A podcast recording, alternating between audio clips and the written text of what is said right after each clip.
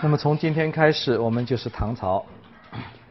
那么唐朝第一个要讲的有这么几个问题：唐朝的创立者是李渊，这个先讲清楚。李渊是谁呢？我们在介绍南北朝的时候会讲到北周，北周宇文泰建立的北周。那么呢，以他为核心，有一批当年的少壮军官。这一批军官呢，他们驻守在北方的一个大的军镇。这个军镇我们怎么去理解它？可以相当于今天的军区这么一个概念。大军区驻守在武川镇，今天的内蒙古武川这个地地名还在。城也在，考古也挖出来了。这里有一批年轻的军官，他们有一种报国的志向。那么后来天下大乱以后，这一批武川镇的这一批军人，跟着宇文泰到关中，建立了北周政权。后来北周呢，在这一批创业者里面，封了。八位柱国，十二位大将军，实际的数字恐怕是不止，周书这么记载，啊，也就核心这二十家里面，其中有两家，啊，一家就是隋朝的杨坚，这个杨家，他父亲是杨忠，啊，杨忠是十二大将军之一，另一家呢是李家，李家是李渊。啊李虎，李虎的后人李渊啊，这样来的。所以这样子呢，清朝有个很有名的史学家，他给我们提了一个问题。他一本很著名的书《呃念二史杂记》，二十二史，二十二是念是吧？这个字《念二史杂记》里面讲到，三代王朝皆起自武川。他不知道这是什么道理，所以呢，他就用一种古人最喜欢的解释，说武川这个地方有王气，有王气才能解释啊。三代王朝都起自武川，来自武川的这一批少壮军人。那么这个王气后来呢，被后一代的学者用更现代政治学的名词把它包装一下，这就是陈寅恪的。关陇集团，关陇集团说，说这里形成了一个关就是关中，陇就是陇右，甘肃河西走廊这一带，这里结成的一个政治集团叫关陇集团。这关陇集团一直维持到武则天时期，被武则天打破。啊，实际上呢，这个陈寅恪这个说法和赵毅的王气。我觉得是一脉相承的，其实呢是很难成立的。呃，我们后面看的整个政治史的推移，我觉得是不成立的。虽然有很多人在跟着说，讲到隋唐史，一开口就关陇集团、关陇集团的说，为什么不成立呢？政治是高度变化的，一朝天子一朝臣，啊，每个人当了天子就要用自己的人。不可能有一帮啊像政治僵尸一样统治中国三百年啊，这没法没法用的。所以呢，其实，在宇文泰形成的这个核心集团，很快就遭到镇压。那么我们不去谈了，这个是魏这个呃魏晋南北朝史的这个课程内容，我们不能往前追太远。我们只说这个源头，李渊从这里来。李渊按照陈寅恪的这个说法，他是最典型的关陇集团的核心人物，就是这二十家嘛，创业的。可是这二十家，从宇文泰死了以后，历次政治大清洗都是冲着他们来的，从北周就开始清洗他们，隋，隋文帝也清洗他们，所以呢，逼使他只能装傻。装糊涂啊，装的傻不愣登的。你去看《两唐书》，翻开来讲李渊怎么讲的，就是一个草包，草包还好色，这完蛋，这种人怎么能立国呢？你就知道这个草包呢是装出来的，他不装他必死无疑，所以他只能装。中国古代讲什么韬光养晦吧，很久没用这个词都讲不出来。这韬光养晦往往都是自己给自己泼污水，这就是韬光养晦。因为这种专制权力太可怕，人家盯着你，所以呢，你就表现出来，你。整天是喝酒喝得醉醺醺的，胸无大志的，整天泡在女人堆里的，啊，哎，这个皇上就放心了。所以你看到最后一个又是一个呃红颜这个故事，蔡锷跟小凤仙是不是？蔡锷要躲到青楼里面，让袁世凯放心，就是你要自己给自己泼污水，泼得最污了啊，就是一个政治流氓、政治蠢货，哎。皇上才放心，哎，李渊也只好就这么自污。那么到隋后期，天下大乱，瓦岗军起来了。隋炀帝觉得呢，他从高句丽的前线回来，要平这个叛乱。这个叛乱呢是全国规模的、普遍的叛乱，不是说只有几个地方。只有几个地方，这种有组织的武装叛乱，对政府来说是比较好办的事。有组织的武装叛乱，那就是有组织的镇压，那就是军事的较量嘛，赢了就赢了，输了就输了，没什么话说。问题是一个王朝瓦解的时候，往往是无组织的叛乱，大规模的，什么人都想推翻这个政权，什么人都拉个杆子都起来了。所以隋末就是这么一个情况。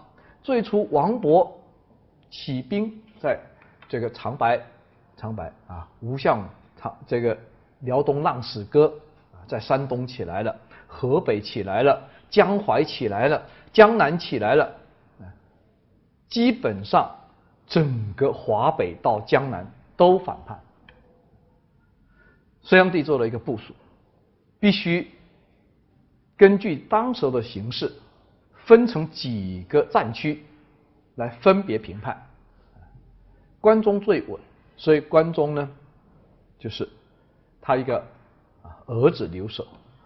第二个控制中心地区是洛阳，所以洛阳呢一个很大的军事集团。再一支他自己带队到江南去。南方啊，北方人老看不起南方啊，好像南方人个子小、文弱、好欺负。其实不懂，南方是真难摆平的。南方人的抵抗，那也是拼死的呀。南方的这个抵抗，在中国历史上是最激烈的，一直到抗日战争。你们去看，抗日战争成建制，整个军打光了，无一人投降。云南的部队，四川的部队，抗战最英勇的都是南方，南方军。所以隋炀帝知道，他曾经统一南方，后来南方反反叛，他来平重新平定南方。他知道南方要他亲自去，你派那个北方的将领来啊，不就是搞那个大屠杀呢？越杀反抗越厉害，不行，他来了。那这样我们就可以看到。隋朝的军事部署是在一条线上，长安、洛阳、江南这么一条线。那这一条线呢，就使得整个北方暴露出来。北方还有北方的问题，就是突厥南下。突厥要南下，那么你顾着里面自己内讧，在那边打内战，外敌怎么办？所以呢，镇守北方这一条线。一个非常重要的这个支点就是山西。山西呢，主要以太原作为一个最重要的指挥部，所以太原这个地方呢，要留下一支军事力量，要有一个人能镇得住，能够既对内又对外。这时候呢，隋炀帝当然要用他的人，天下已经乱，一定要用自己信任的人。可是他信任的人呢，往往资历声望都低。专制主义的特点，就是用小人啊，用身边亲近的人啊，然后呢，用年轻人去压老人啊，让这个政治不稳，这才专制主义才做得起来，不稳，那么他才好操控。所以隋炀帝是玩这一手、玩这一套的老手，他用了两个，他心腹去管山西。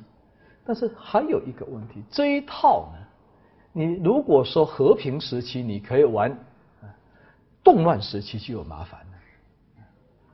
你威望不够，身份不够，年龄不够，你镇不住，所以就想到要弄一个镇得住的人，要有这个身身份、资历、威望，特别对军队来说，这是非常重要的。军队是一个讲资历和军功的地方。你到军队去，你身上没弄出几个弹孔来，没打过几场胜仗，没带过兵，你想指挥军队，从古到今没一个人行的。军队不吃这一套的，因为这是在战场上玩命的，不是你写写文章发几条命令就行的。所以他必须有一个军人出身，能镇得住军队的。这个人又必须不抓权的，又必须足够的蠢，又有足够的威望。他想起了李渊，哎，这不就是个草包吗？又好色，很好，放到那边去，挂名的总司令旁边两个副手。然后李渊呢，到了太原，他也知道皇上对他是不放心的，两个副手排在那边，实际掌权的。所以呢，他结着婚啊，依然在那边花天酒地啊，跟他在京城的表现毫无二致，大家都放心。但是实际上，我看这段材料呢，我觉得呢，李渊真厉害，他就在这个花天酒地之间，山西的这些富豪，管得住地方的头面人物，通通成了他的朋友。心腹朋友，那这个交际的能力非同一般，你就可以看，他要打仗，打仗要有军队啊，军队且慢等等，我们会说，还有一个要有钱，有钱谁来提供？现在国家乱了，国家财政支持不上，山西是个出商人的地方，很多大商人、晋商啊，都是出商人，很会经营的。要这些商人来资助，商人凭什么资助你？交朋友啊！一个大商人武士曰，武则天的父亲，卖木材的，人家看不起中国市农工商，看不起商人。哎，武士曰跟李渊关系很好，好到呢，自己写一部兵书送给李渊，这不班门弄斧吗？李渊是军军人世家，你这个商人写兵书送给他，李渊一看哈哈大笑，这种垃圾篓就直接可以扔进去的。那这里面是一个什么？向他表明一个什么立场呢？重要不是一个兵书，而是很隐晦的告诉他：天下大乱，你该起兵。所以两个人。心灵在这一刻就沟通了。以后呢，武士约源源不断的把这个钱资助给李渊，这样的商人不止武士约一个，还有一个刘世龙，好几个太原周围这些富豪都网罗在他身边，所以那种少年得志、猖狂的那种隋炀帝的副手，一个人都抓不住，专制主义小人。做大那是嚣张，根本没办法和人家沟通的，只会把人才挤走。什么地方人才挤走了，纷纷出走，那那个地方的那个当头的一定就是个小人，这个你就明白了。所以呢，李渊是不动声色之间，这个资源已经掌控在手里了。那好，你们两个副手很能打仗啊，突厥来了，突厥来的这下子要上前线玩命了。叫两个副手去打，你们统军呢？两个哪里敢去？这种小人是因为背后有主人，其实就是两条狗，主人不在，连叫都不敢叫。那好，你们不敢去，我只好李渊自己去了。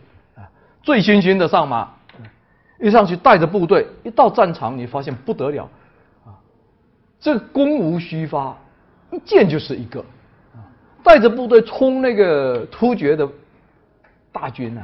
那突厥是骑兵，很凶悍的。李渊带着部队冲击，就把人家给冲垮了。所以这这李渊是能打的。好，打了上防御战成功了，把突厥打退了。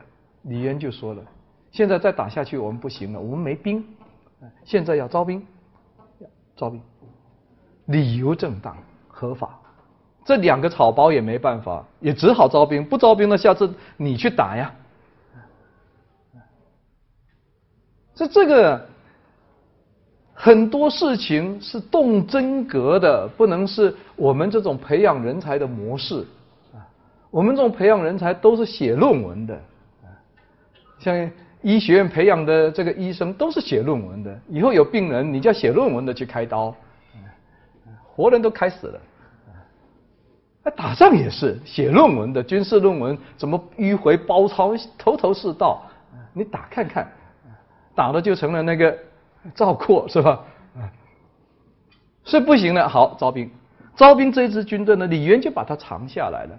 这支军队不是国家的钱供养的，是我李渊筹钱，我招的兵，这就是我李渊的部队。所以他就在隋朝的眼皮底下，在你们的监督下面，我自己的武装就拿起来了。所以你说这个人真的是草包吗？这个人真的就是那种？青楼里面歌舞升平的人吗？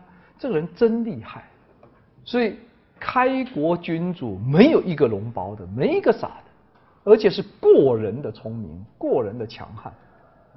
开国不容易，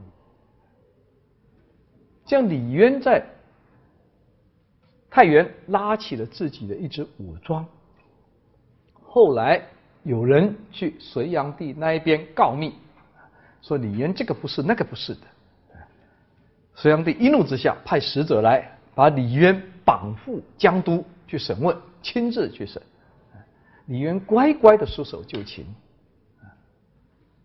但是呢，这个李渊命大，抓他的时候，第二天隋炀帝一想不对，这李渊抓走了，新的太原留守是谁呀？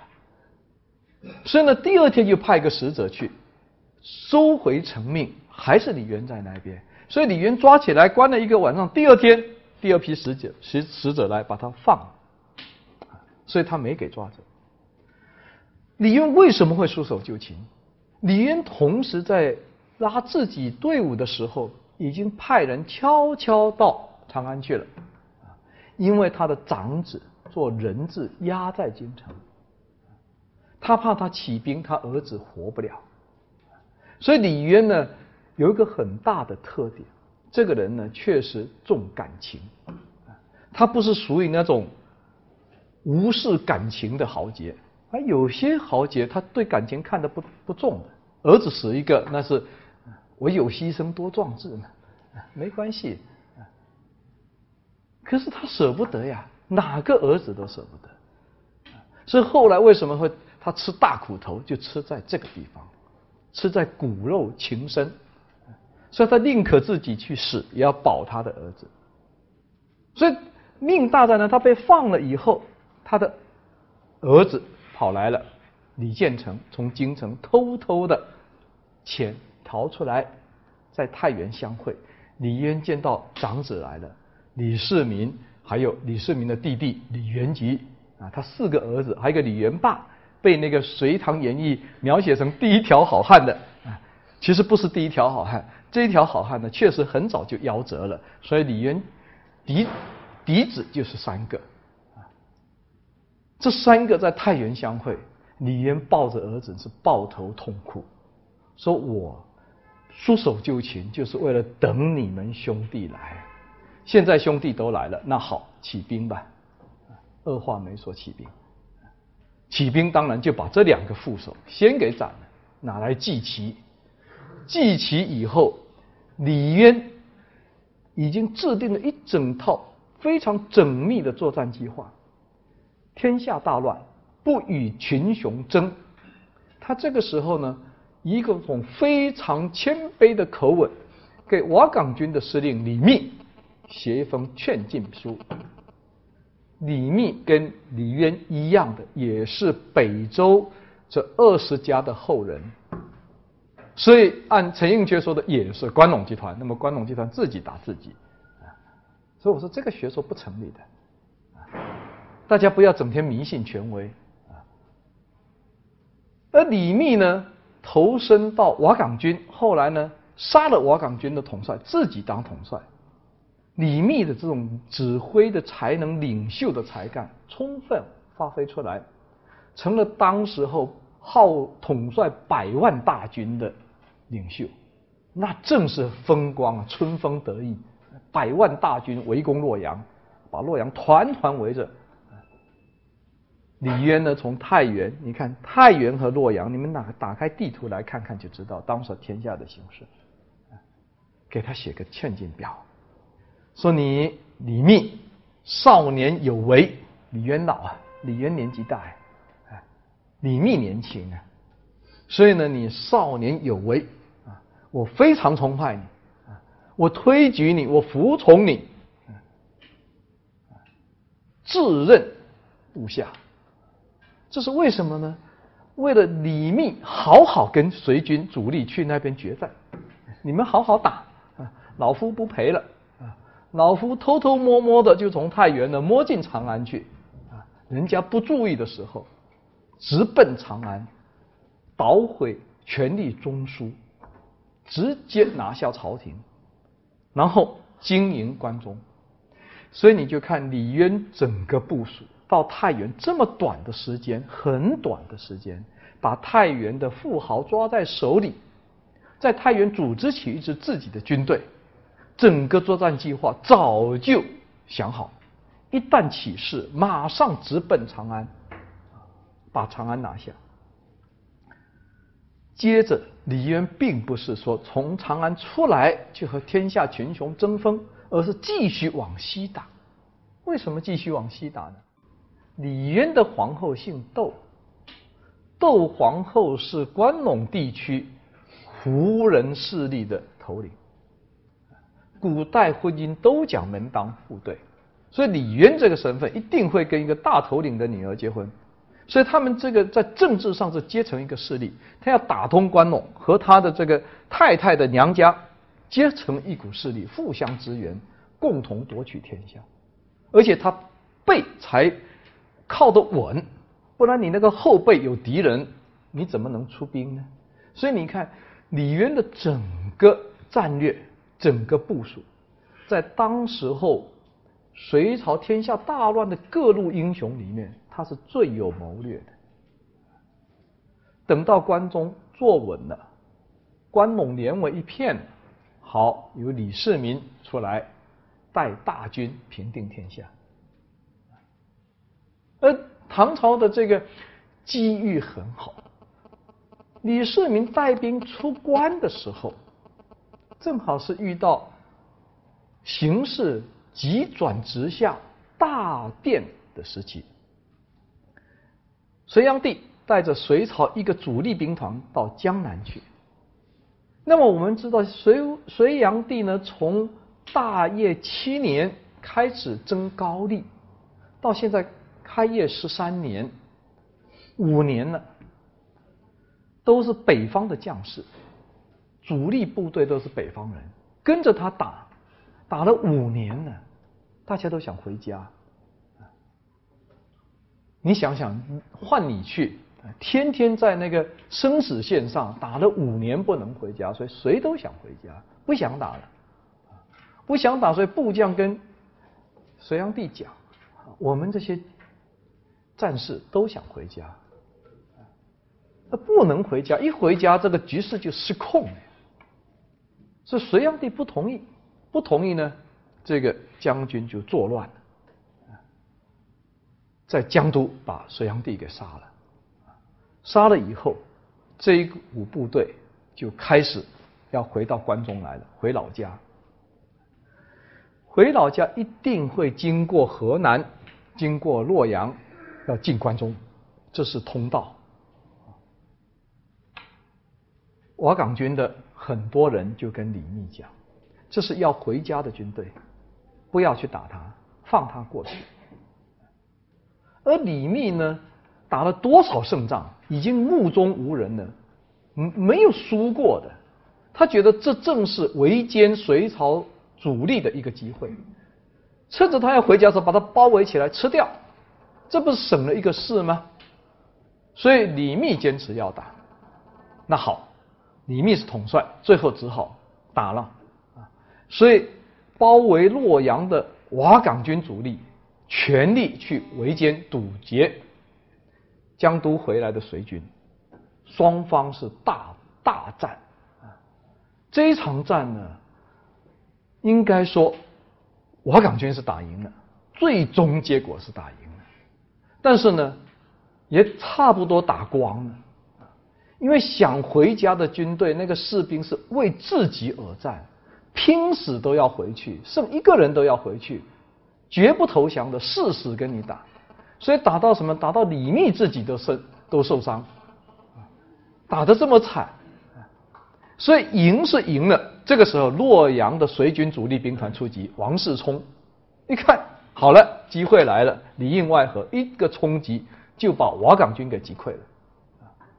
李密再想去调动瓦岗军其他地方的部队，来不及了，所以李密呢只好带着少数的卫队逃进关中去。啊，不是李渊说要服从他吗？是他的部下吗？推崇他？那现在咱们暂时去李渊那边避一避，避避这个风头，然后再出来。毕竟我还是天下总总领袖嘛，想的是这么想。啊就去，而这个时候李世民带兵出来了，他真的是来收拾这些呢？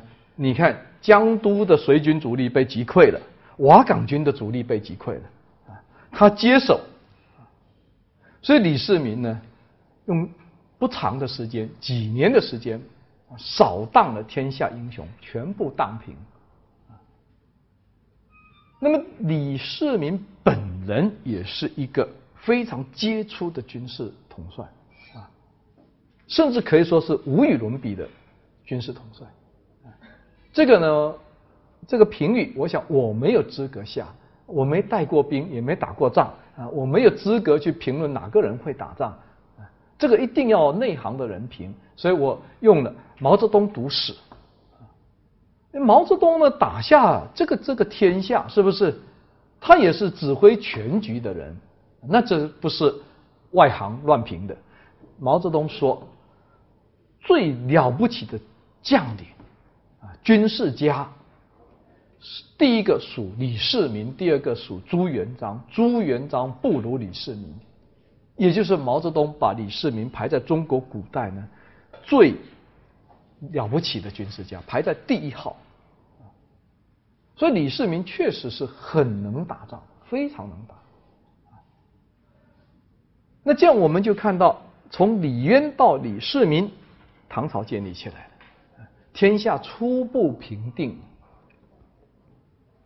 那紧接着就出事，出了什么事？我已经说了，李李渊这个人呢，骨肉情深，他一个布置，建成是长子，按照中国的家族规矩，长子继承，所以李建成太子，太子是国之本。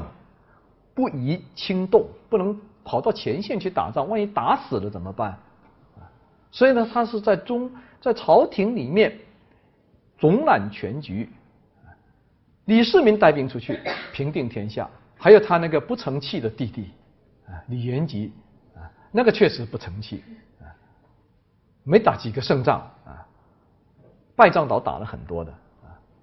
但最后呢，李世民功劳太大。这个天下是他打下来，所以这有一个很重要的，我们每个人要明白的：天底下没有一个接班人是培养出来的，没有一个人才是培养出来的。我们老是讲培养人才，那不是骗你，就是无知！所有的人才都是自己拼出来的，温室是肯定浇灌不出什么好花。所以打天下这个过程虽然是玩命，这玩命你有实战历练、胆魄这不得了的。那个仗打下去，百万大军可能顷刻就没了，就像炒股票一样的。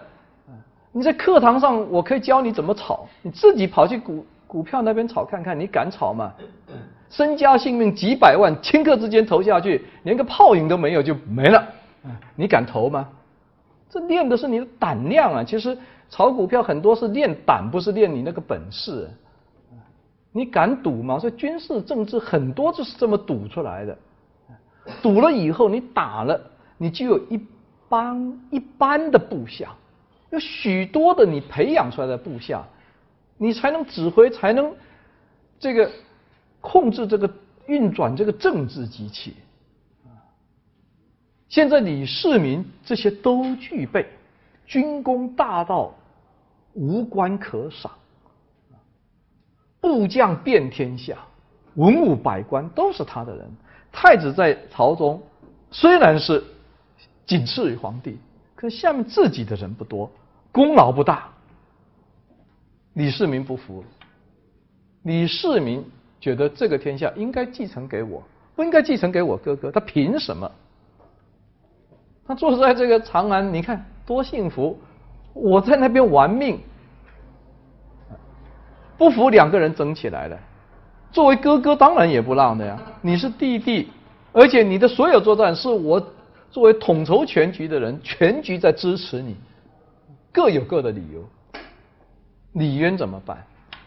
所以我说李渊这个人呢，一辈子吃苦头，就吃在骨肉情深啊，各个方面都是不得了的。他想两个儿子哪个都是心头的肉，哪块都舍不得。但现在政治就是要你做决断，你必须舍掉一个。不可能两全，所以李渊想了很多办法，也跟李世民商量过，说不然这样子，把你派到洛阳去，你和你哥哥把天下一分为二，一分为二，你们不要再争了，这显然不可能的，一分为二，最后还要来一个统一战争，还得打嘛，是吧？他决如果让他决断，其实李渊的心里，你去看整个唐书的记载。很清楚，他心里是想维护李建成这个体系，这个很重要，不仅是个功劳的问题，还有一个秩序的问题。如果王位都是可以用抢的，以后这个抢这个斗争就没完没了。所以有很多事情是不能抢的，要有规矩的啊，不能什么都量化啊，都乱争。所以草包写一堆论文啊，都是特聘教授啊，抢的呀，这不可以。那么必须维护李建成的权威，但是要把李世民贬下去，于心不忍。最后双方火拼，这就是有名的玄武门之变。李世民那是打仗出来的，他比他父亲狠。所以他埋藏、暗藏了他的他的人在京城里面，从北门打入皇宫，和他哥哥弟弟在皇宫玄武门大战，啊，他差点被打死，但后来他打赢了，他的哥哥、他的弟弟都被他杀在这里，都杀死了。杀了以后，再把他那个。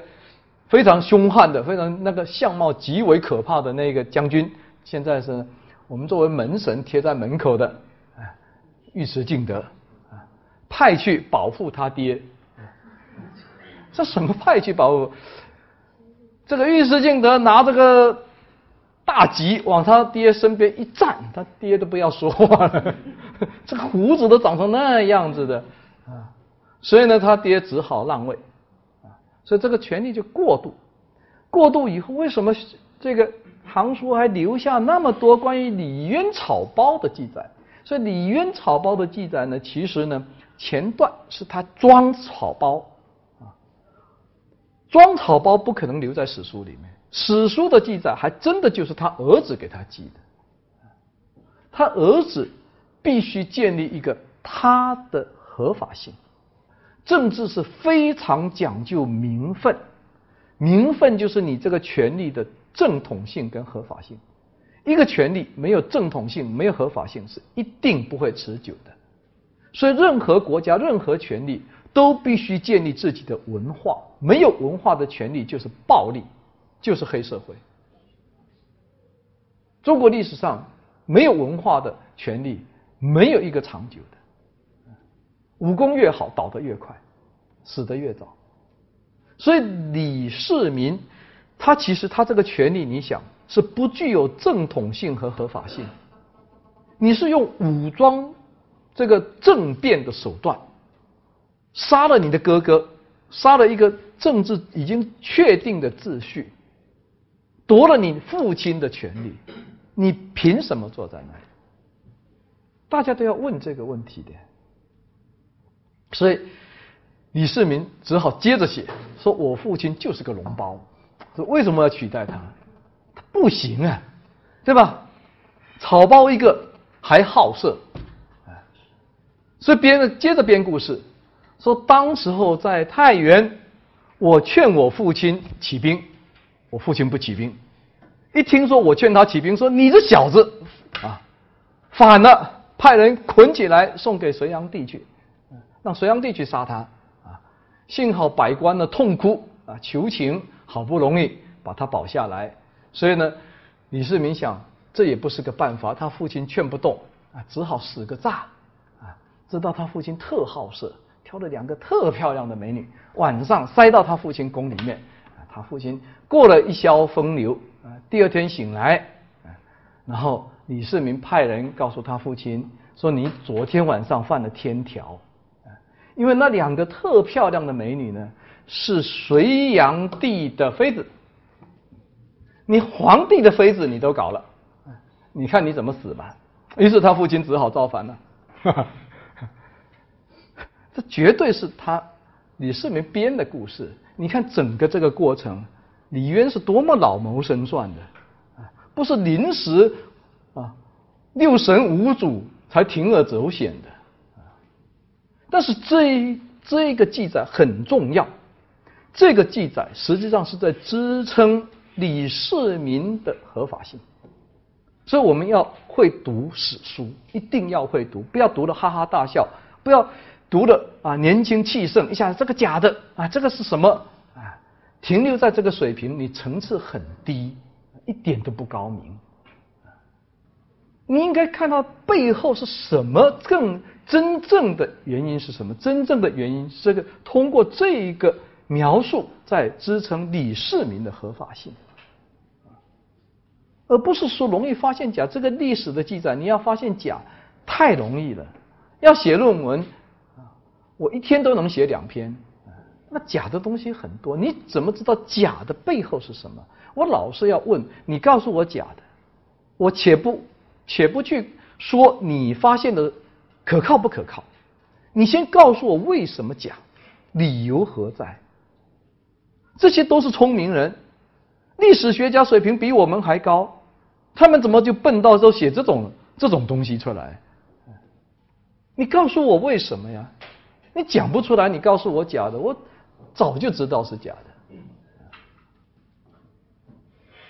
所以我们看这个过渡，先把李渊这一段介绍过去，以后读史，你们注意到李渊这个草包是自己装的，是隋炀帝的印象。第三个是他儿子把他写成史书的啊，一切都是为了证明他儿子的合法性。但是李世民。是中国历史上号称千古一帝的人，所以他这个权力得来不是很正当。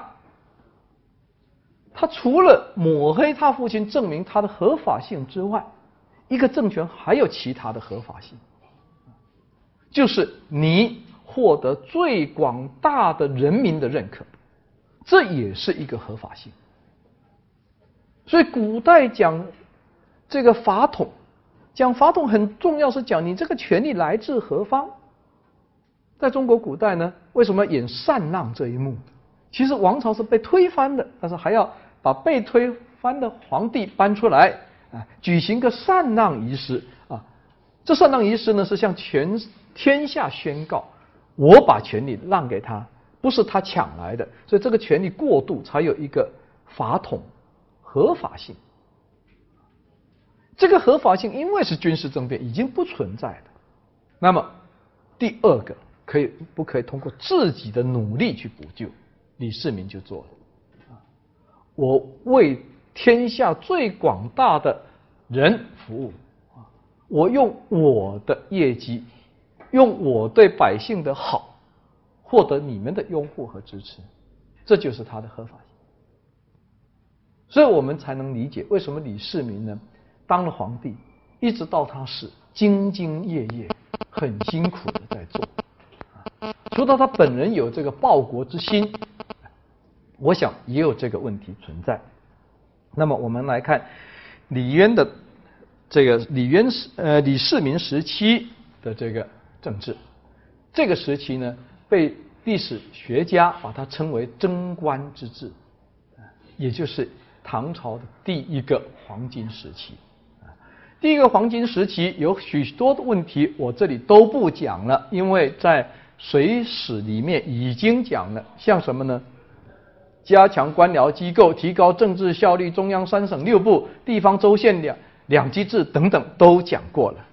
唐承隋制，所以呢没有什么大的变化，就按照隋的那一套来理解，因为制度没有什么大变化。再来讲对官员的选拔啊。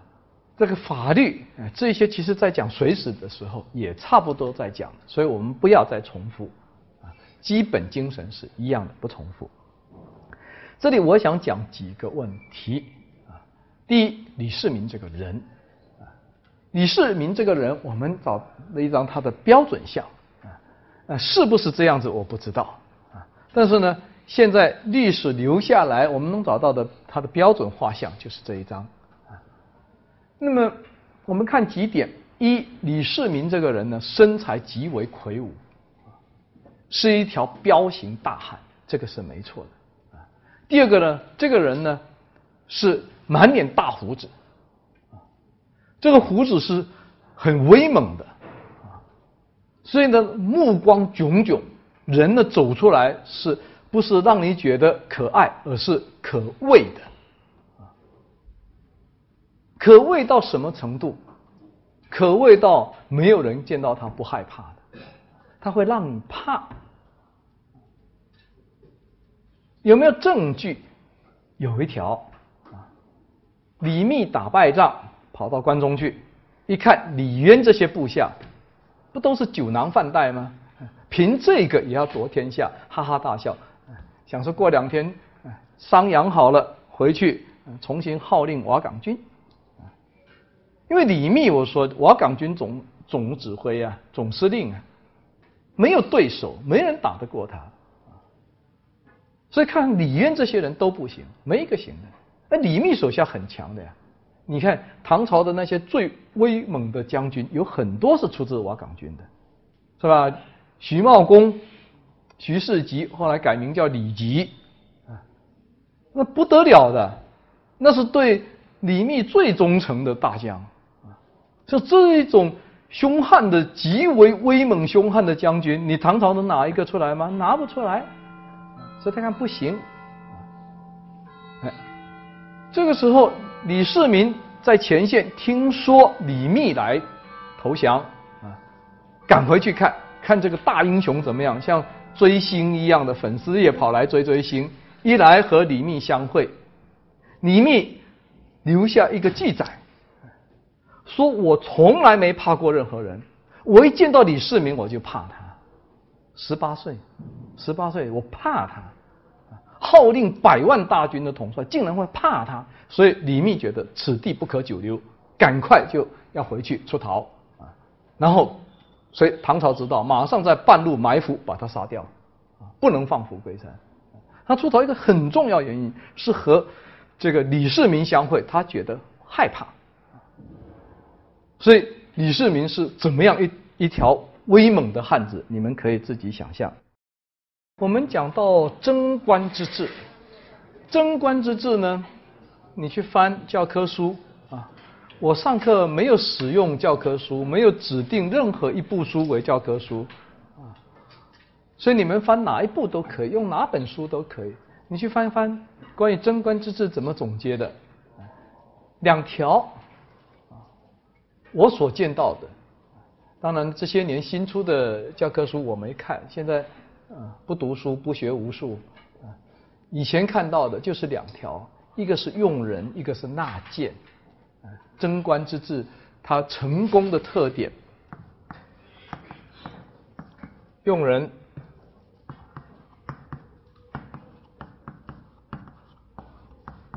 纳谏，呃，贞观之治成功，这两条总结的有没有道理？有道理。李世民手下呢，人才济济。唐朝初年，一个国家开得盛不盛，你可以看气势，这个整个格局大不大，国家的这个胸怀度量宽不宽，整个政策是不是大气磅礴啊？还有一个就是这个时代是不是群星灿烂啊？人才都出来。这种局面要没有，啊不要说国家，从国家到单位，你去看，一个系一个单位，啊只有一两个有名的教授，完蛋了。应该是很多成群的，所以李世民手下人最多，可以说用人之盛，很少人能和他比。文官武将，啊，他用房玄龄做宰相。防杜是吧？打架打仗的李李靖、托塔李天王、李吉啊，后面多了这个数不胜数啊，就属于顶尖级的文武官员，几十个数出来没有问题的，同时并存在这里。还有第二个呢，他用人呢，五湖四海，政治最喜欢讲帮派。所以政治一讲帮派，格局是越来越小。所以现在从政，你就一定要先去看哪个组织认对了啊，认错了就完蛋了啊。认了一个组，跟着一个集团就上去，集团上去，要么这个集团上啊，要不然那个集团就下去了。越搞圈子越小。李世民要打破它，他用人之胜在于我五湖四海。李世民打天下不完全是靠军事力量打下来的，军事不能解决一切，不要把什么问题都归结到拳头可以解决。如果都这么想，很麻烦，因为我们现在整个文化急功近利，大家都想说能不能用最高效率的办法解决？那最高效率的办法就是拳头，这个谁都知道啊，这最快。所以美国人说了嘛。手里拎了一把大锤，什么问题都是铁钉，直接把它钉了就完了嘛。但是不可以，所以李世民打天下有很多实际上是既打又用政治手段，把他招招服了，呃，震慑他，让他归顺。归顺呢，对方的人才，只要是人才，我都用。这个气量非常的大，啊，因为政治是包括很多风险的，你能用，而且用在关键岗位上，他忠于你，他这个才干就发挥了；他不忠于你，他造反，他作乱，他在关键岗位上，你能管得住他吗？所以，一个人的本事不是说你这个集团能搞起来，而是我什么人我都能镇得住，他为我所用。这就是你的本事，这就是领袖的才智。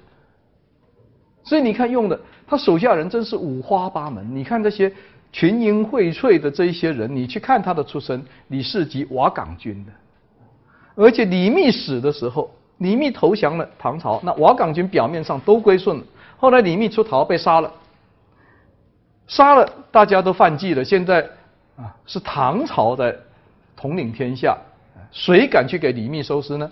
好，李吉去收拾，这对唐朝是表明我还是认我的旧主，这个义气我要尽，容忍他，用他三军司令交给他，军权交给他，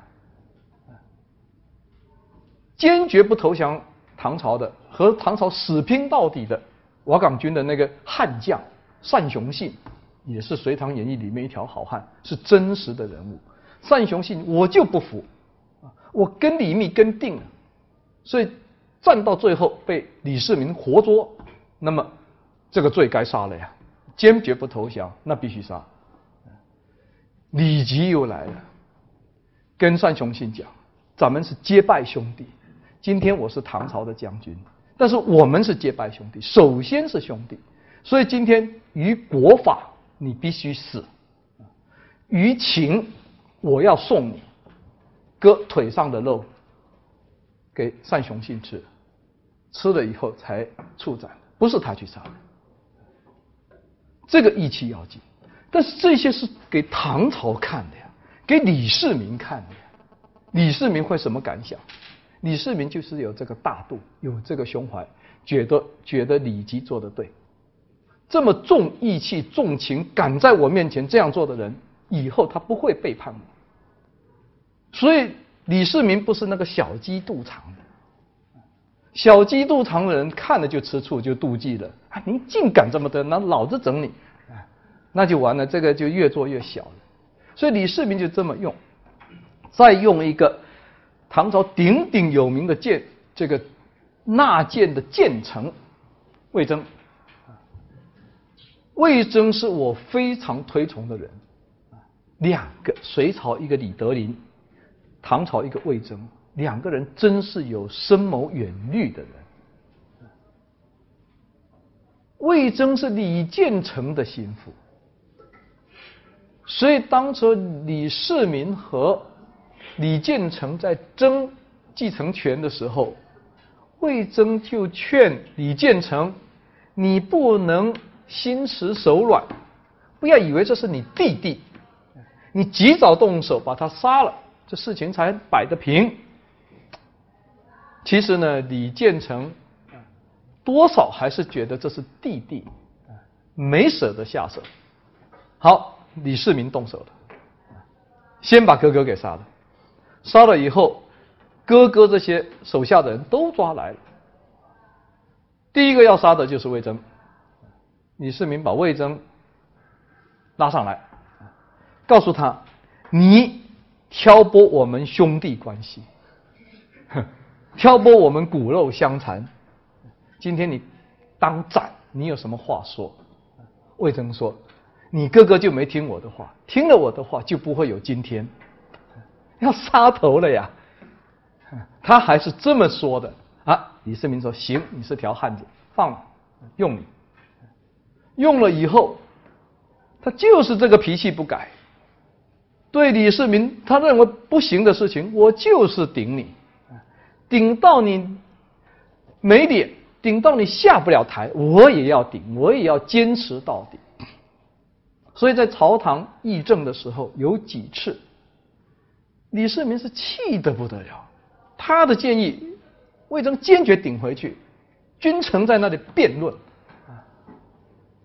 你想象，现在领导说话，有哪个敢说一句不同意见呢？他顶，辩论。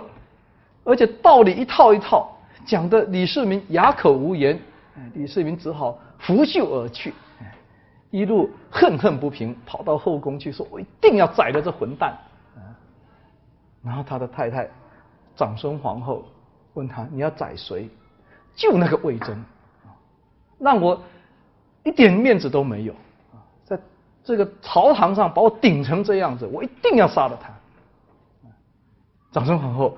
赶快，啊，这个衣服一摆，非常端正的跟他说：“祝贺皇上，你有忠诚，我要祝贺你。”李世民一听啊，气消了，有道理啊。魏征顶他是为了国家呀，哎，就这样子，君臣一直相伴到死，一路吵吵几十年，所以呢。这个用人，你不能不说李世民是特别能用人啊。什么瓦岗军的，什么他哥哥的部下的，都是用在关键岗位啊。一个掌军权，一个掌行政权的，都用，能用。所以这个用人毫无疑问。纳谏不多说了，魏征就是个典型的例子。所以唐太宗很能听进不同的意见。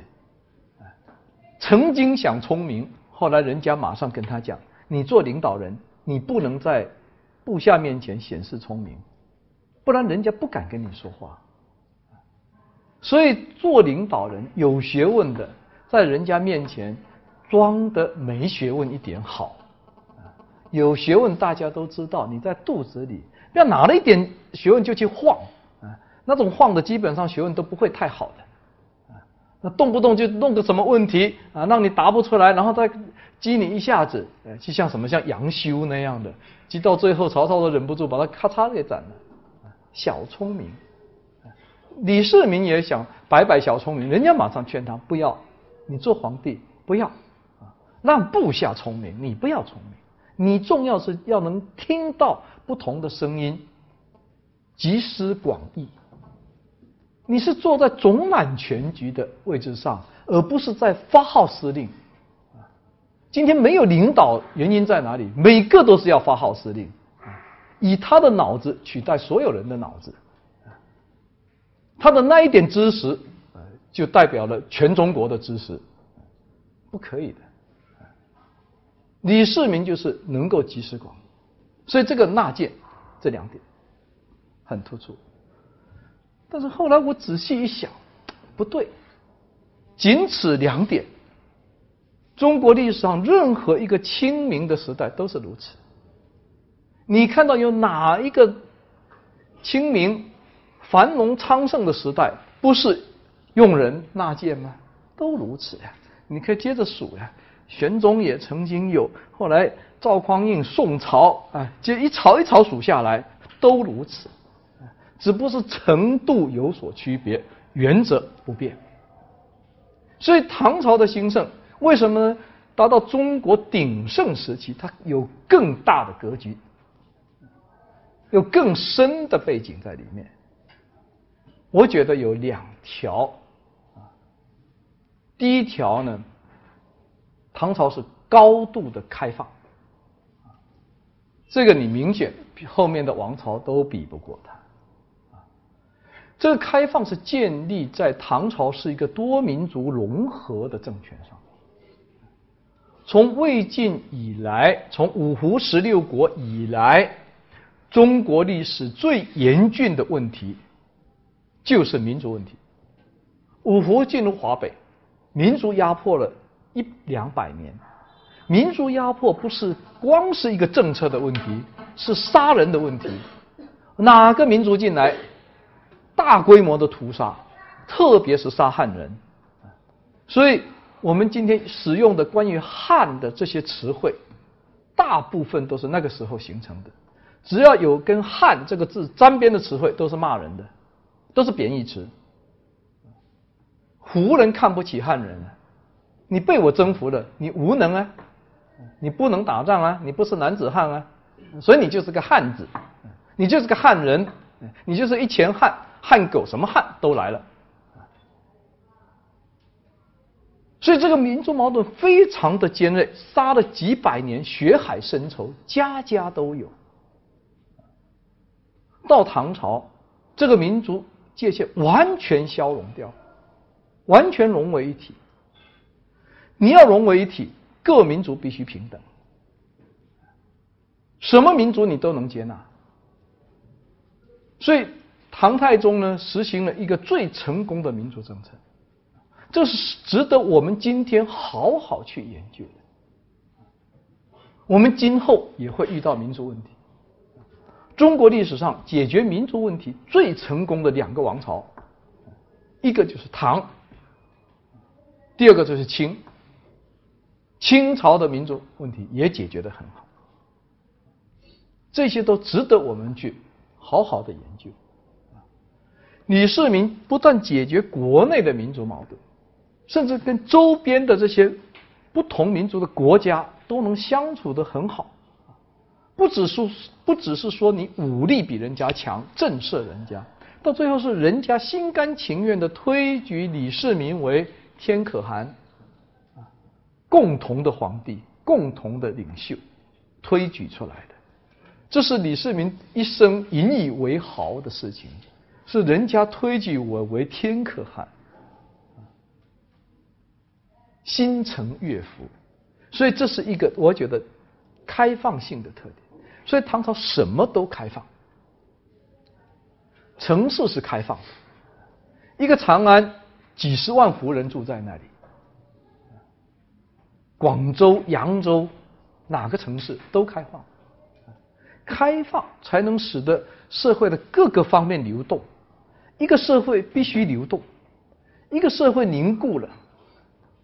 他就会往往下、往退步走，啊，阶层的流动、人员的流动，各方面都要流动，你就要有个开放的环境，是中国历史上最开放的时代。这个开放支撑这个开放，或者说互为因果的第二个因素，贞观之治是多元文化。唐朝不搞单一文化。唐朝也知道，国家要重建，从五胡十六国以来，一个核心问题，我上课一再强调，国家要有文化，国家不能只有暴力，不能只有量化考核，不能只是急功近利，一定要用让人家能服的文化。这个文化表现在哪里？每个人对国家的归属感就是向心力。所以，国家是一个凝聚，把你凝聚在一起的。靠什么凝聚？不是靠暴力。所以，这个文化呢，李世民要建立五胡以后，他也觉得中国的必须回归主流。中国的传统是什么？是儒学。儒学是主流，虽然受到冲击，但是不管怎么冲击。你拿不出第二个东西能取代它，所以儒学我们要扬弃它，不好的应该抛弃。每个时代都在扬弃儒学，不符合每个时代的东西，我们都应该抛弃，坚决抛弃。但是主流的东西，符合中国这个社会、中国人性格、中国民族性的东西，你要继承，这才是真正的继承。就像我也在说的，武士打倒孔家店，打了一个忠，打了一个孝。今天我们把孝捡回来啊！北大刚刚立条啊，以后考研究生不孝不能入学。我看这个北大如果是这一条，差不多可以降格了。啊，可以加一个字：北京的大学。啊，不是北京大学的，不行的。孝是山穷水尽的，孝就是愚忠，孝不是一个人伦的问题，只有在孔子讲孝的时候才是人伦问题，到国家来讲孝的时候，孝已经是一个愚忠的问题。所以，为什么五四运动要打倒孔家店，就是要冲击这个孝，不冲击这个孝，中国人就没有办法从。古代社会那种专制的禁锢下解放出来，不是说要叫大家去二代父母，而是不能从专制的桎梏下面解放出来的问题。所以像这种东西，像今天这种社会。如何重建一个和谐的家庭？这是我们遇到的问题。我们要去重建它，但是我们不应该呢，把已经被我们抛弃到垃圾堆东西捡回来，然后不孝不能入学。我都不知道北大要怎么定这个孩子孝不孝。最后又出了曹操那个九品官人法。我上课一直说，你们千万不要相信那种那种什么道德高尚可以量化的那种人。曹操说要任人唯贤，是不是？最后那个政策是任人为家事，因为我首先要问北大，你告诉我孝怎么打分？怎么体现出孝？你们这里有没有人举手说我不孝？哪怕有都不会举手，那怎么打分？但是很可怕，鲁迅写那个些小说的时候，这个锋芒就指向孝，说你个不孝，你就完蛋了。这个说你不孝是信口可以说的呀。你现在孩子个性都比较强，回去有没有跟父母亲吵过架？有吵过吗？那就好了，不孝的吗？这可铁定不孝。不信我给你搬清朝的法律，清律明文规定，骂父母处什么刑？绞刑。赏你一个全尸，算宽待你。重骂甚至动手，什么刑？斩刑。这就是孝。所以说鲁迅要冲击他啊。你去读那一本书，屈同祖写的《中国法律与中国社会》，你读了你就知道，孝就是一个血淋淋的吃人。鲁迅说的不是我说的，所以这种道德主义张扬起来，要说你一个很容易，要证明你好很难。所以这个要重建。李世民下了很大的功夫重建，他定了一个什么五经正义，他还是回到传统来。当时候还没有像今天定到十三经，因为古代做学问，大家也就通一到两大经，经里面分大经小经，通一大经，通两大经，那都是顶尖的。大家大学者，只有今天才有那些本事更高的人能够一口气教十三经，那我都佩服的五体投地的。所以定五经就是国家的主流意识形态建立。那这一个呢，它的强制性是很有限度。就我国家，我选拔我的官员。那么这个意识形态，我总能做主吧，是吧？那你必须按照五经来考，你能过五经这一关，我才录用你。至于说你不考国家官员，那你爱什么经什么经吧，你爱读老子、庄子，什么子你都可以去读。所以这是多元文化。所以我们注意到，一个是主流文化的重建，在两个方面，一个恢复如今的。主流地位。第二个是大力建设学校，在建设学校方面，唐朝是下了苦功的，建了最好的学校，建最好的学校就能把最好的学生招进来，有了最好的学生，你就掌握了全世界的人才制高点。拿到这一点，这个国家无往不胜，别的不用争，啊，只有傻瓜才拼命去抓钱，抓了很多，最后被人家汇率搞搞贬值一下都没了，啊，那抓人，人比钱重要，啊，不要眼睛老盯着钱，啊，小鸡肚肠就是这样，眼睛就盯着钱看，抓人，你看美国做的所有做的这些事。唐朝都做过，两个都是世界级的帝国，世界领袖的国家，大家一做都发现呢，占领世界制高点，要领导这个世界，在什么方面展现出来？结果你发现殊途同归，不管是东方人、西方人，走到最后都一样，必须这样才能领导世界。你只有引导文化，你才能引导世界。引导文化靠什么？高质量的学术，高质量的学术就要靠学校去培养。学校不是用来考核出垃圾论文的地方。一个教授一辈子写两篇论文也够了。特别是复旦的传统，复旦历史系你们去查查，解放前到刚解放的时候，那在中国是顶尖的历史系。还没有沉沦到今天，三流都快要掉到四流去了，啊！那时候的这些大名家，你们再去查复旦的教授，这些大名家有几篇论文，有几本书，做制度史、经济史的陈守时，差不多连论文都没有。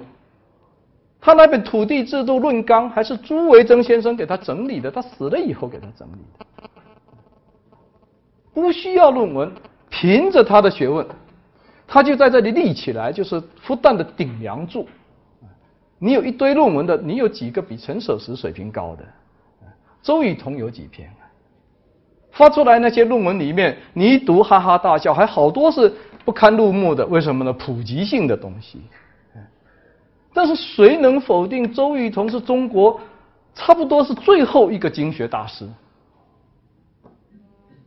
没有什么论文，这才是真学问。所以，一个一个好的系要有一个好的学风，要好的学者，要能在这里立得起来的，不要凭着那一堆。垃圾论文说啊，我今年发了十篇、二十篇啊，有的人更厉害，一年发四百多篇呢，是有的呀，啊，这最近报纸还接了好几个，嗯，几年发了几千篇，后来发现都是抄的，对吧？抄别人跟抄自己嘛，一篇文章投了十几个地方，有十几篇的嘛，要不然就抄别人，最后接出来，所以这个学校一定要办到一流。一流呢，把整个唐朝这个影响所及的地方，所有地方的人都吸收到唐朝来，所以唐朝的学校是最五湖四海的。你在哪一个民你能见到的，当时的所有的国家民族都到这里留学，留学很多人学成以后就不回去了，就留在唐朝。而唐朝的，我说它开放。就使得国家的部门都向所有人开放，没有什么民族种族的界限。你看唐朝那些将领里面有多少是在战场上被唐朝俘虏的？俘虏以后发现这个人有本事，就当军区司令，一个大军区交给他。有多少人这个学校毕业了，突厥人、粟特人，什么人都有。好，在唐朝当官，唐朝那个那个官员的。名单打开来，哈，胡人比比皆是。只不过他们已经忘记他们是胡人了，啊，所以这些胡人整天在骂别人，你这个胡人，骂的 非常慷慨激昂，他忘了自己是胡人。所以这个已经民族全融合。所以我说这两点非常重要。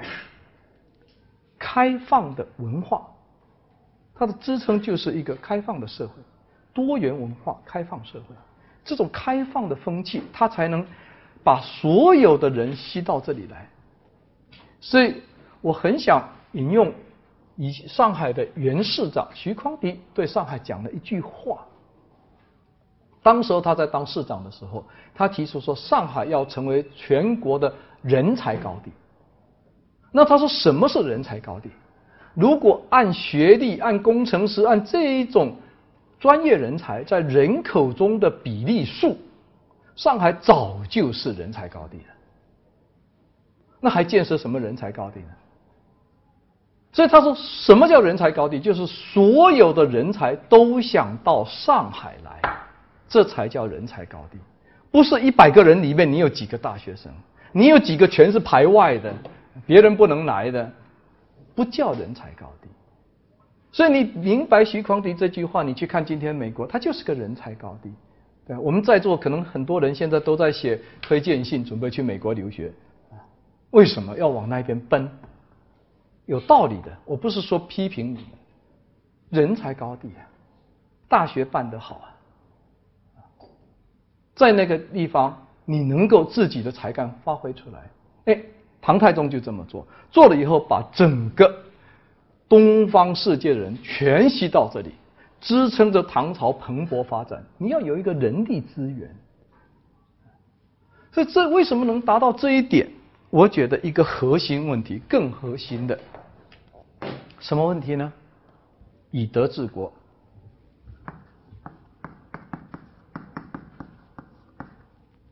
一听又要哈哈大笑。有一部电影，那个人整天被人家打，打输了就我以以德服人。所以李世民讲以德治国，历朝历代每个人都讲以德以德治国。但是怎么以德治国呢？这不是不是一句空话，这是要落到实处的。我们注意，唐太宗和他的大臣经常在讨论国计民生、治国道理。他们的讨论留在一部经典的著作，叫做《贞观政要》。这本书一定要读，别的书可以不读，这一本书反复读。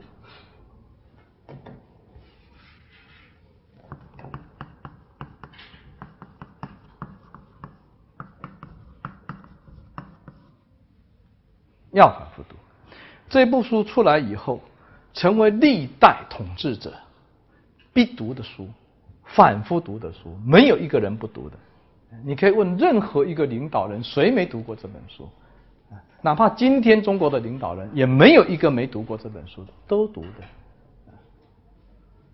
他是对整个一从西周以来的历史治国经验的总结，而且是君臣。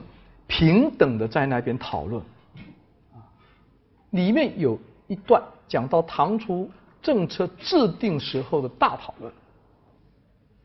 魏征提出现在要以德治国，所有人都反对，而且反对人不乏非常有学问的人，像封德一啊，但是一个文这个以文化出名的士人宰相。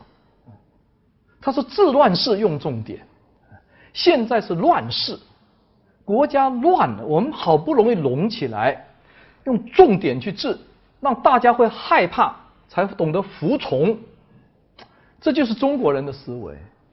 中国自从有了这句话以后，就不得了，动不动就是治乱世用重点。治乱世用重点的表现就是运动治国，事情多了，咱们来一场运动啊，抓官杀。”啊，今天扫黄，明天扫黑，啊，秋风扫落一样扫过去，扫了以后就没了，风过去了就过去了，后面就风平浪静。于是呢，再来一个报复性反弹，啊，黄的更黄，黑的更黑。你必须制度性的去治理，制度就不能讲治乱世用重点，他什么罪就该判什么刑，对不对？你不能因为今天运动来了。他明明判三年的刑，你一下子加到十五年，你不能为了让他害怕，你就把整个法治给破坏了，你这法治的威信也没了呀。所以封德仪还是循着中国传统的思路，而封德仪当时是得到百官的支持，所有人都支持他，大家就说不能听魏征的，这个迂腐的书生听他国家必败，完蛋了。乱哄哄的一个国家，好不容易统一，什么以德治国，搞乱了。最后只有唐太宗支持了魏征。魏征做一个反驳，他说：“你们说的都不对，你们说的是一种表象。”他说：“我告诉你，当你最饿的时候，给你一口饭，这个饭最好吃，你最感恩，是不是？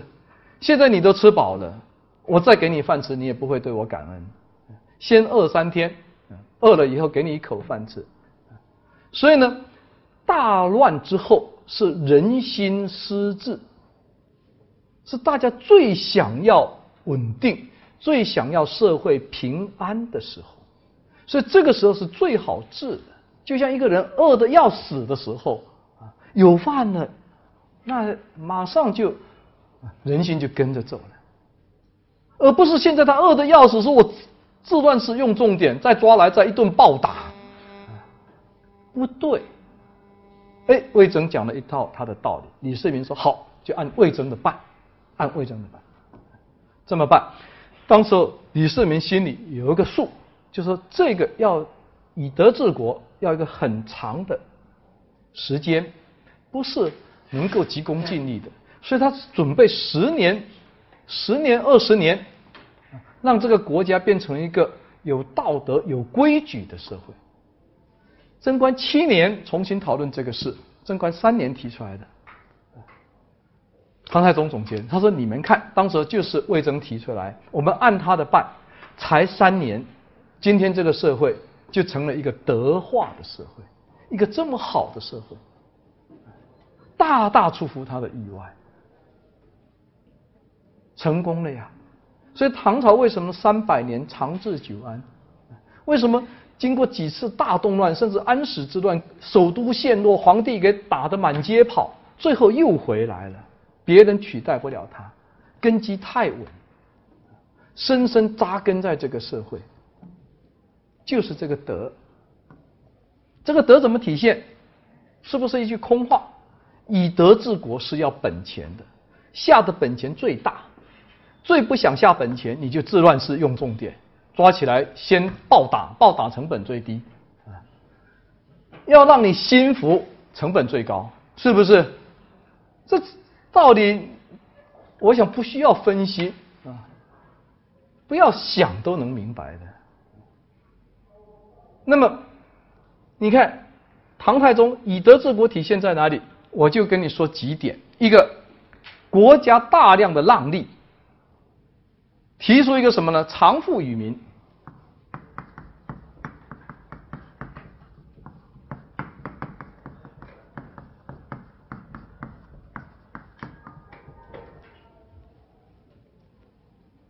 隋朝为什么败？我们讲隋史的时候已经讲过了。这个政府非常的高效，方向错了，把老百姓压榨干了，最后揭竿而起。好，现在我们。吸取隋的教训，把这个钱留给百姓，国家不要收上来。国家收上来干什么？国家把老百姓吸空了，就做几个工程，老百姓也造反。更何况工程没做成，最后养了一批贪官，那更惨。怎么藏富于民？隋鼎盛的时期，人口达到六千万，是吧？户口九百万，唐平定天下，户口多少？三百到四百万，这个数啊，各种说法有争论啊，三百到四百万，大概就这个数，去掉一半，中国的税是人头税。去掉一半，国家就少了一半的税。这一半人到哪里去？都打死了吗？打死按小布什的话啊，生要见人，死要见尸，你拿出来找不出来的。人口都从国家的户籍里边逃了，不在国家掌控之中，没有税。所以这个问题不是一个人口增减的问题，而是国家税收的高低问题。按隋文帝的做法，大所冒月，对吧？派人去都收出来，收出来以后就收税。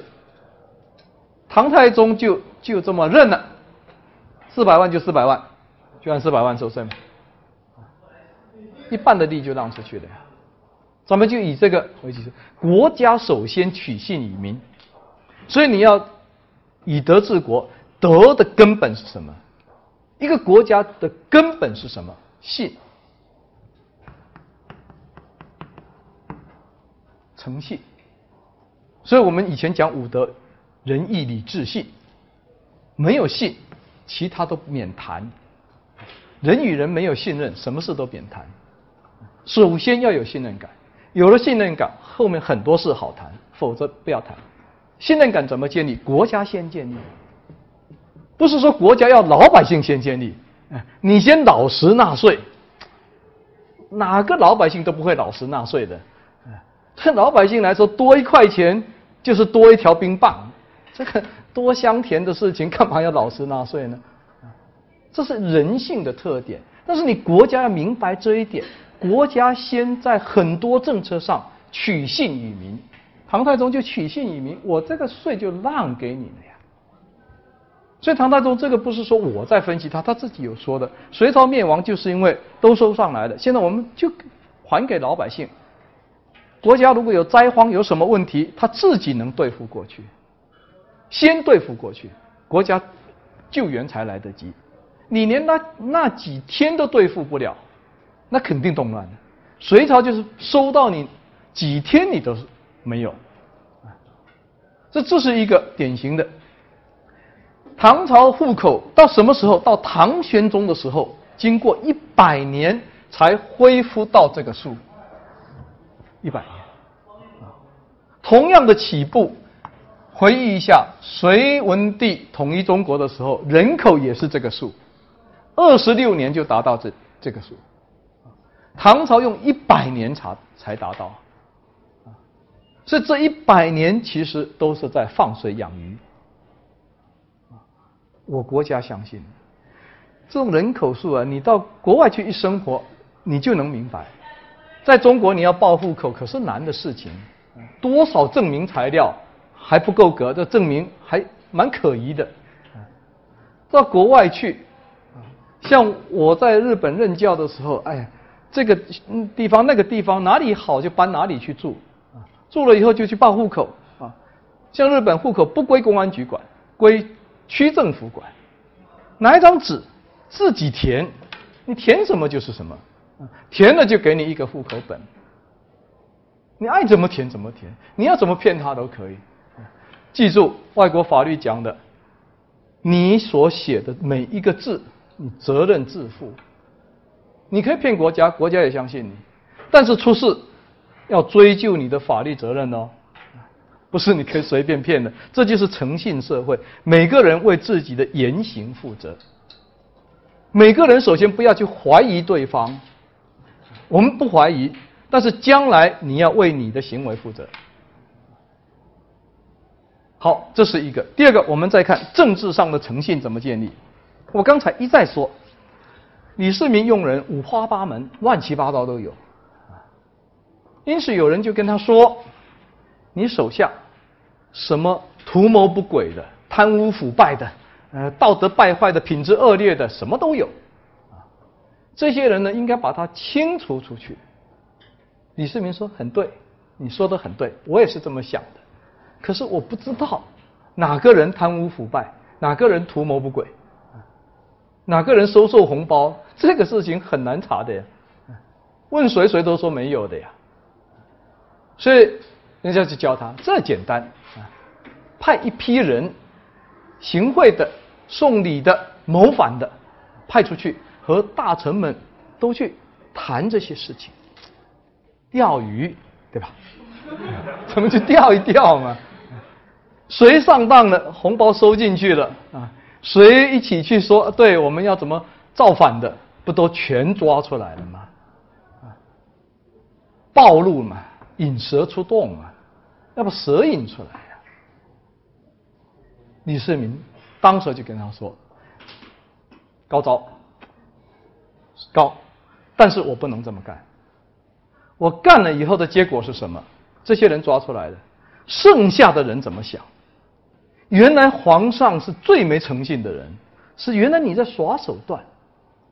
以后我还敢信皇上吗？你还敢信这个人吗？不敢信的。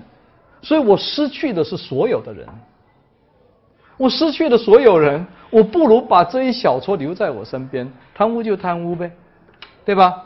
我有别的制度约束他，而且他可能自己看着我为人一身正气，你也会感化的，你也会变的，人是会变的。我宁可养一些蛀虫，都不要失去全部。到民心关心都失去，你什么都没有了，不能破坏这个信。这就是李世民成功的地方，非常成功。代价税出去了，这些官员埋藏在他身边，在他这里当官，他都忍。我们在制度上健全他，所以做了一个很好的唐律。如果说古代法律中国达到最好的。法律一个里程碑，那无疑就是唐律。